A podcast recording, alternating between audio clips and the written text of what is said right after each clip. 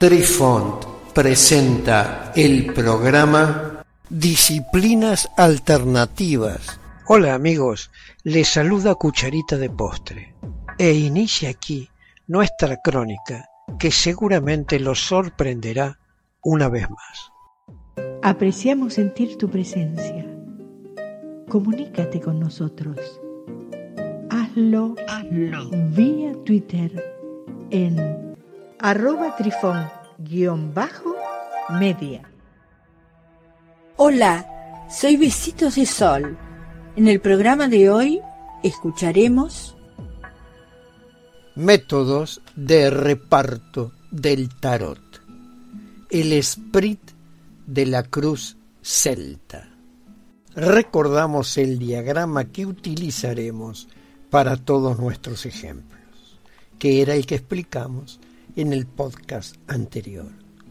Es importante tener en cuenta que las tarjetas numeradas del 3 al 6 a veces se extraen y colocan en un orden diferente. Baraja y posición. Carta número 1.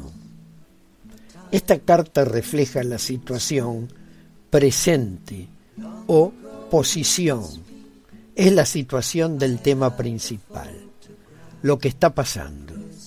También refleja la mentalidad del consultante y cómo puede percibir la situación.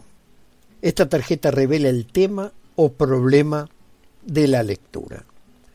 A veces, si esta carta es de la corte o una figura de arcanos mayores, tiene diferentes significados puede representar la posición única del consultante dentro de la situación actual. Carta número 2.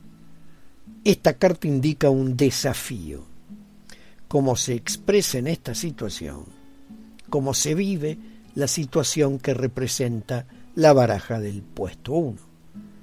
Esta tarjeta está cruzando la posición central del consultante número 1 muestra un obstáculo clave para los objetivos o deseos del consultante.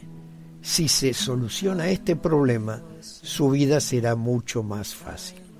Incluso si obtiene una carta positiva en esta posición, debe considerarla detenidamente, ya que todavía puede presentar un desafío.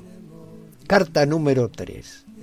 Esta carta representa la voz del subconsciente.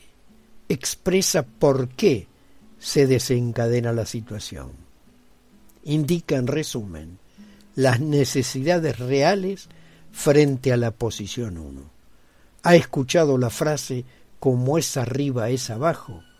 En el tarot esto se refiere a la idea de que todo lo que está sucediendo en nuestro reino subconsciente se reflejará en el reino consciente. Esta carta, colocada debajo de las cartas de posición y desafío, revela el lado oscuro del consultante. ¿Qué aspecto de su subconsciente está influyendo más en su comportamiento actual? Refleja lo que está oculto en el subconsciente y profundiza en la base principal del problema simboliza sentimientos y disposiciones potenciales asociadas con la situación y puede instruir lo que realmente está dirigiendo al consultante. Esta carta puede dar un mensaje inesperado. Si la carta del reverso está en esta posición, puede implicar un desconocido para el consultante. Carta número 4. Esta carta indica el pasado, indica de dónde venimos, qué ha sucedido para llegar hasta aquí. Situada a la izquierda de las cartas de posición y desafío, esta carta muestra eventos pasados recientes que están influyendo en la situación actual. Esta carta representa eventos que conducen a la situación actual y traen algunas señales de cómo surge el desafío. Carta número 5. Esta baraja señala el objetivo.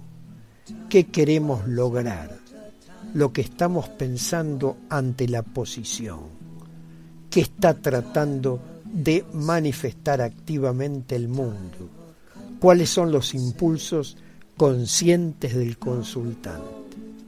Esta carta representa el mayor potencial dentro de la situación actual, dependiendo de cuál sea esta tarjeta, podrá servir al consultante o no.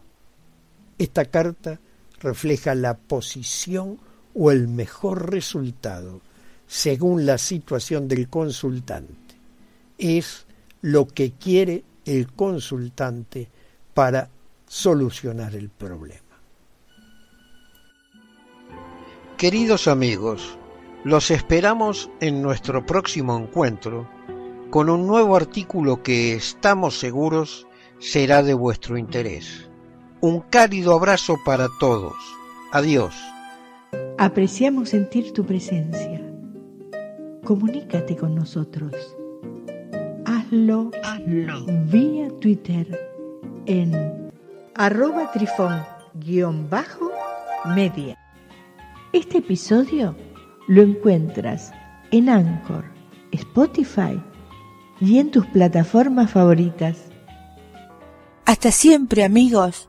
Besitos de sol y cucharita de postre les dicen gracias por pensar.